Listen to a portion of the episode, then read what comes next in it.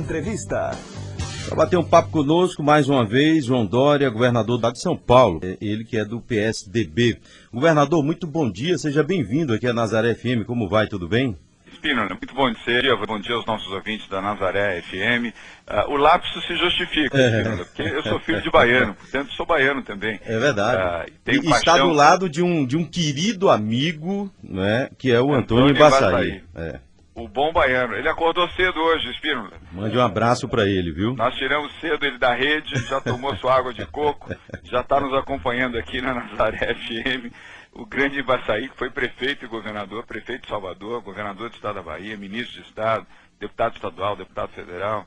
E é, hoje é nosso secretário de governo em Brasília, uma grande figura, seu admirador, seu amigo, está nos acompanhando aqui. Então, quando você falou ali, governador da Bahia, uh, vamos entender também como homenagem ao Embaçaí, ao Rui Costa, meu, meu bom amigo, governador do, do estado da Bahia, e é. a minha origem baiana também, portanto fico Verdade. feliz. E foi Esse é um lapso feliz. Né? Sem dúvida. E foi avaliado por duas vezes, né? por várias vezes, aliás, em seus mandatos como o, o melhor prefeito de todo o país. Agora, deixa eu te perguntar, é, é, governador, é, primeiro, abrace o Antônio Embaçaí, viu, que é um querido amigo, e eu espero que ele volte à Câmara Federal, não sei se por São Paulo, se pela Bahia, mas o Brasil perde um grande parlamentar quando não tem ele na Câmara Federal. Concordo. Deixa eu lhe perguntar sobre o 7 de setembro. A gente não pode deixar né, de perguntar, de iniciar esse bate-papo com o 7 de setembro. Eu queria sua opinião sobre tudo que aconteceu. E queria que o senhor falasse também sobre a polêmica da quantidade de pessoas que estavam na, na Avenida é, na Avenida Paulista, é, onde, onde muitas pessoas foram. As imagens mostram isso, mas o, o, a Polícia Militar de São Paulo colocou lá 120 mil pessoas, alguma coisa assim. E existem é, em, vários, em várias situações matérias né, de, de Folha de São Paulo, é, UOL e outros grandes sites de circulação que mostram eventos que tiveram até uma quantidade menor e lá mostra um milhão e tantas mil pessoas na, na Avenida Paulista. Aí eu te pergunto, governador, é, primeiro sobre essa polêmica da quantidade de pessoas e segundo, é, para o senhor, o que foi que representou, eu não digo nem na questão política partidária, lá o Bolsonaro discursando, aquele discurso incisivo, é, é, eu não quero nem falar sobre essa questão do discurso, mas eu, eu lhe pergunto, enquanto pessoas, povo brasileiro nas ruas, o que representou ali para o senhor? Primeiro, Espinola, é um direito da população se manifestar pró ou contra, uh, a favor ou contrariamente uh, ao governo, uh, e no caso foi uma manifestação pró-Bolsonaro. O triste é ver pessoas sem máscaras, né? poderiam ter se manifestado mas utilizando máscaras. 90% eh, das pessoas que uhum. estavam na Avenida Paulista não estavam usando máscaras. Aliás, seguindo uh, o exemplo negacionista de Jair Bolsonaro, que continua acreditando que nós estamos passando por uma gripezinha, um resfriadozinho, e não por uma pandemia gravíssima que já levou a vida de 585 mil brasileiros. Uh, e quanto à quantidade de pessoas, a Polícia Militar do Estado de São Paulo tem hoje mecanismos muito precisos uh, de avaliação de público uh, em grandes áreas.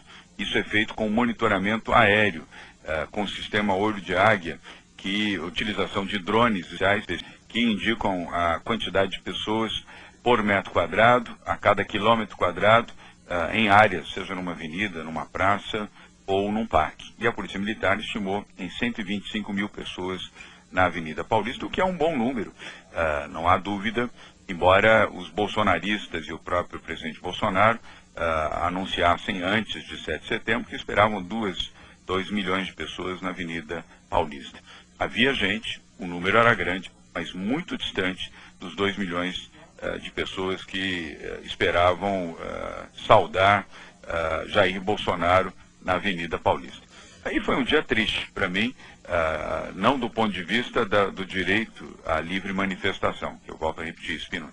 Isso é um direito de todos. Aliás, teremos manifestação agora, no domingo, dia 12, contra Jair Bolsonaro, na mesma Avenida Paulista, como, aliás, deve ocorrer uh, em outras capitais brasileiras também, como aconteceu no último dia 7. Uh, ah, espero, aliás, que as pessoas que venham a se manifestar no dia 12 uh, estejam utilizando máscaras para a sua própria proteção e a proteção dos seus familiares e amigos. Mas aquele discurso, Espínola, de emparedamento do Supremo Tribunal Federal, de ameaças ao ministro Alexandre de Moraes, de arroubos autoritários, de dizer que quem manda no país é ele, que ele desobedece o Supremo Tribunal Federal, uh, não acataria decisões uh, do ministro Alexandre de Moraes, a resposta você viu e você assistiu uh, ontem do ministro Luiz Fux, do ministro Barroso, da mídia, da mídia internacional, a condenação a essa atitude, aliás, crime de responsabilidade cometido por Jair Bolsonaro. E mudou completamente. Aliás, uh, o leão virou um rato. Uh, o presidente que antes batia no peito e dizia que quem mandava era ele, uh, menos de 24 horas depois, virou um ratinho, uh, pedindo desculpas, dizendo que não era bem assim o que ele queria dizer, até defendeu a China, imagina, ele que espinha e agride a China há dois anos e meio, ontem numa reunião virtual com os BRICS, falou bem da China. Uh, e elogiou a vacina da China, a mesma que ele criticou durante todo o tempo. Ontem uh, ele elogiou. Muito triste para o país uh, essa descompostura, as ameaças. E Espínola, você como bom jornalista que é e acompanha as notícias, o Brasil hoje é motivo de chacota, é motivo de piada no mundo. Eu acompanho, eu durmo muito pouco, acordo muito cedo e faço a leitura digital, evidentemente, dos jornais internacionais.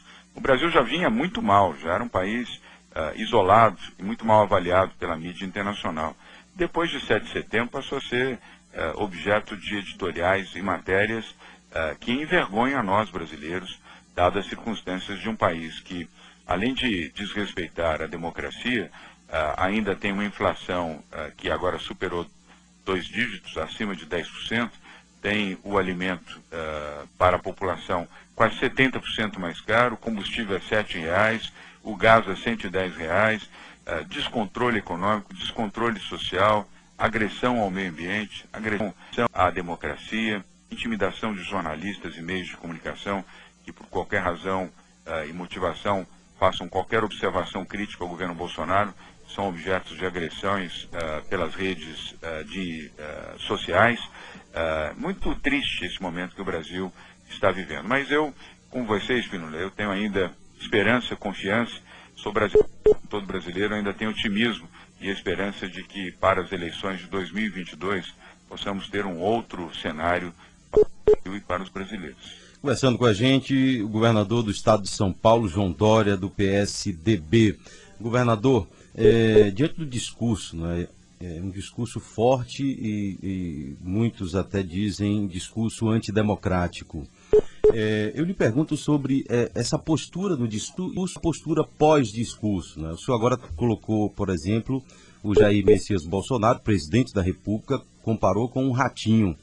E aí eu te pergunto, é, é essa, esses acordos que aconteceram aí nos bastidores, tudo isso que está circulando em redes sociais, né? as pautas é, pedidas pelo, pelo presidente da República e pautas exigidas também que ele atenda. Esse encontro com Michel Temer, de fato para discutir candidatura para deputado federal ou há um tensionamento porque foi indicação do, do, do Michel Temer para o Alexandre de Moraes? Como é que o senhor vê toda essa situação? E eu pergunto, é, tudo isso que aconteceu no 7 de setembro e o pós 7 de setembro, foi uma incursão do presidente da República que pode dar certo, todas essas exigências serem atendidas, ou de fato o presidente da República arregou, como diz o ditado? É, como diz aí na Bahia, né? Na minha terra, arregou. O fato é esse mesmo. Uh, desculpe a expressão, mas eu concordo com você, Espínola. Uh, seja coerente, né? Se você quer ser macho, se você quer ser firme, quer ser forte, quer ter a uh, sua conduta de uma maneira, seja coerente com a sua maneira, ainda que você seja contraditório a alguém ou pessoas ou instituições, mas um dia pensar assado e no outro dia pensar cozido, fica difícil de você ter alguma coerência. Né? Então é, é, um momento triste para o país, triste, Spinola. Eu fico bastante entristecido eu amo muito o Brasil, amo muito a minha terra, que é a Bahia, São Paulo, aqui onde sou governador.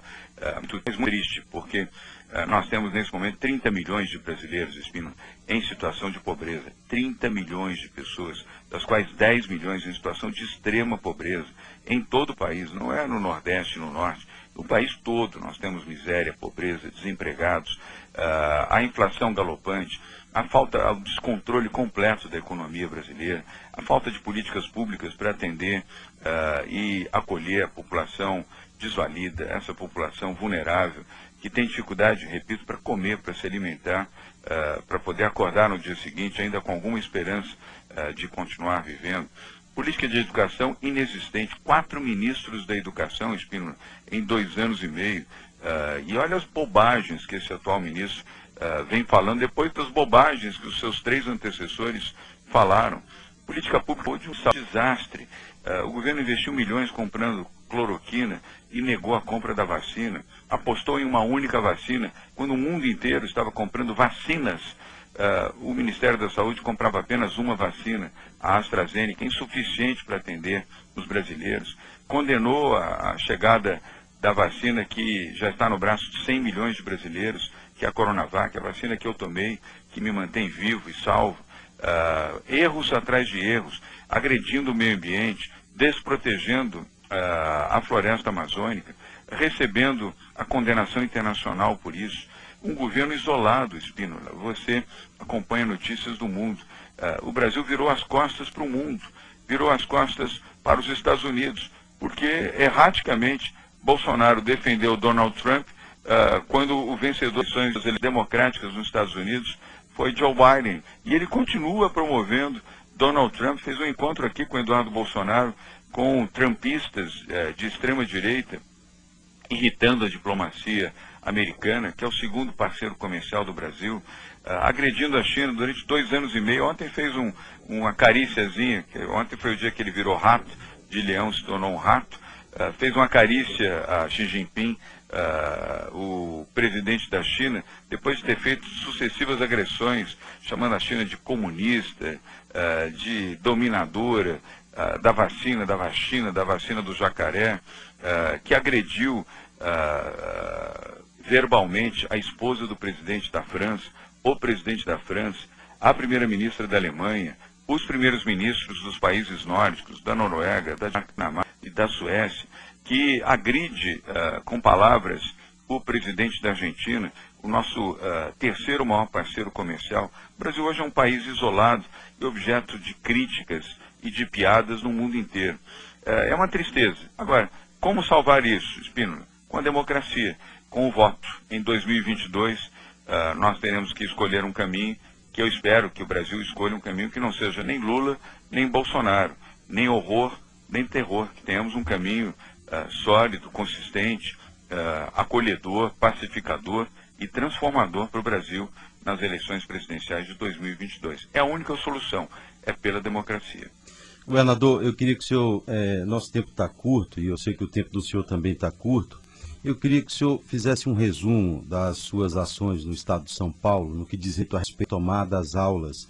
É, aqui na Bahia, né, o governador Rui Costa ele tem feito alguma, ele trouxe algumas ações importantes, como por exemplo o, o, um, um, recurso que está sendo dado ao estudante para que ele vá às escolas.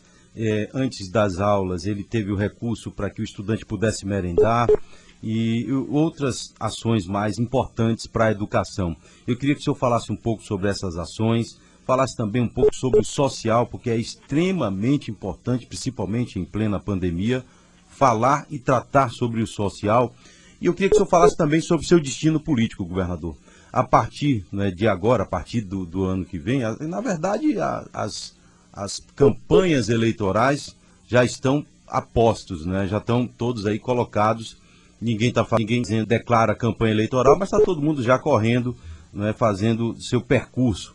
Eu queria que o senhor falasse sobre o seu destino político e trouxesse para a gente é, também um resumo sobre a vacinação no estado de São Paulo. Ah, Espino, primeiro, muito obrigado por você uh, ter essa discussão com dois temas tão importantes, da educação e o tema social, uh, central e fundamental para o Brasil. Aliás, eu quero cumprimentar o governador Rui Costa, meu colega, governador da Bahia, uh, pelo esforço que faz em torno da educação. A educação é transformadora, Espinosa. Seremos um país soberano, um país onde as diferenças sociais uh, serão reduzidas se tivermos educação para a população. Vou dar aqui um exemplo em São Paulo, escolas de tempo integral. Espinosa, você sabe, os nossos ouvintes aqui também da Nazaré FM, que escolas de tempo integral promovem uma educação de qualidade para os seus alunos. Por quê? São oito horas de aula dia, cinco refeições na escola. Estamos falando de população vulnerável, pessoas pobres, muitas que não têm o que comer uh, nas suas casas e na, na rede pública de ensino aqui em São Paulo recebem cinco refeições nas oito horas uh, em que atuam uh, nas escolas. Todas foram reformadas, modernizadas e equipadas tecnologicamente. Tínhamos aqui, Espínola, 363 escolas de tempo integral. Hoje temos 1.878 escolas de tempo integral, seis vezes mais escolas de tempo integral do que tínhamos quando assumimos aqui o governo em janeiro de 2019. E eu não critiquei os meus antecessores, eu elogiei, mas uhum. disse que faria muito mais escolas de tempo integral do que aquelas que foram feitas. E cumpri a promessa. 1.878 escolas de tempo integral. Até o final desse ano serão 2 mil para o ano letivo de 2022 e ao final de 2022 para o ano letivo de 2023 teremos 3 mil escolas de tempo integral. Todos os alunos dessas escolas, têm uh, tablets e aprendem com computadores, aprendem com tecnologia, uh, têm Wi-Fi gratuito tem uh, tecnologia para que eles possam estar inseridos no mundo tecnológico. O mundo hoje é digital, não é mais um mundo analógico. Tem aulas de educação física, aulas de educação uh, cultural, educação artística. Tem o inglês para todos. Todos os alunos da rede pública uh, no ensino fundamental em São Paulo vão sair falando inglês, ainda que o básico de inglês. Mas sairão falando que nós reformulamos completamente o programa de inglês Espínola. Inglês muda a vida de um jovem. Primeiro com a sua autoestima, depois com a sua empregabilidade. Quem fala inglês recebe um salário maior do que quem não fala inglês. Além de tudo, permite uma comunicação uh, pela internet uh, mundial e essa pessoa pode se tornar também um empreendedor. Então, além disso, estamos oferecendo uma merenda extra uh, para que estes alunos vulneráveis possam levar a sua merenda para o final de semana. Espínola, muitos desses alunos, isso também, alunos, isso também acontece aí na, na nossa Bahia, só comem na escola, porque as suas famílias não têm dinheiro para comprar uh, uma alimentação adequada, comprar proteína animal, carne e frango. Então aqui, além de oferecermos as cinco refeições por dia, de segunda a sexta-feira, ainda oferecemos uma merenda extra que o aluno leva para sua casa, uh, para sua família, na sexta-feira, quando sai da escola. E você tem toda a razão.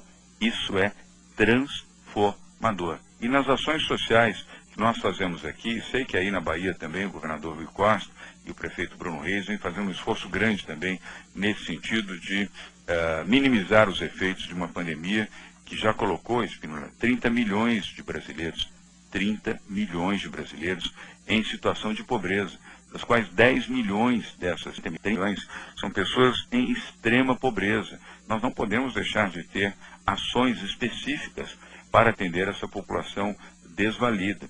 Mesmo em São Paulo, um estado rico, um estado poderoso, aqui também há miséria, aqui também há pobreza.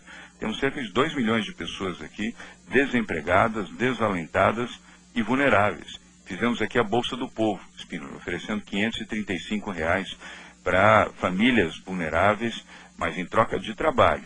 Aqui é causa e efeito. Trabalha e recebe 535 reais, é, do governo do Estado de São Paulo para que, primeiro, os filhos de famílias vulneráveis fiquem na escola e não saiam da escola.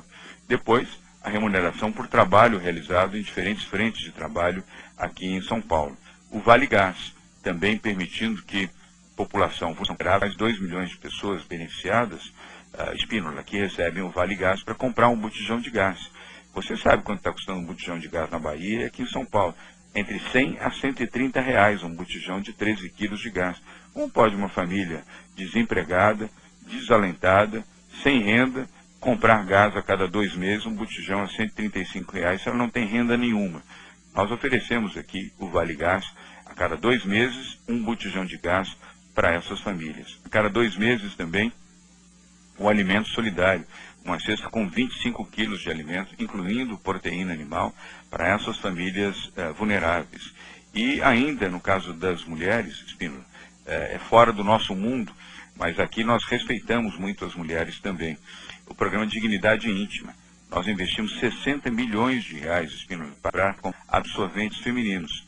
Alguém deve, ao nos ouvir agora na Rádio Nazaré FM, dizer absorventes femininos? Sim, absorventes femininos porque meninas da rede pública de ensino de famílias vulneráveis estavam faltando às aulas nos seus períodos de ciclos menstruais, porque não tinham dinheiro para comprar um absorvente feminino.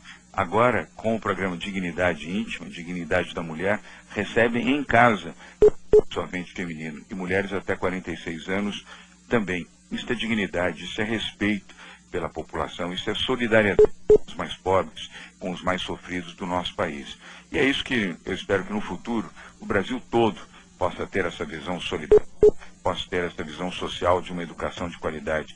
Isso sim, Espínola, é que vai transformar o Brasil. Não serão bravatas, agressões, ameaças, xingamentos, que lamentavelmente o presidente Bolsonaro ah, faz quase que diariamente. É políticas públicas, pacificando o Brasil, mas tendo ações sociais efetivas, tendo a educação como prioridade e a geração de emprego com investimentos atraídos para todo o Brasil, especialmente para a região norte e nordeste. Aliás, eu quero finalizar isso dizendo, eu sou filho de baiano, como você sabe.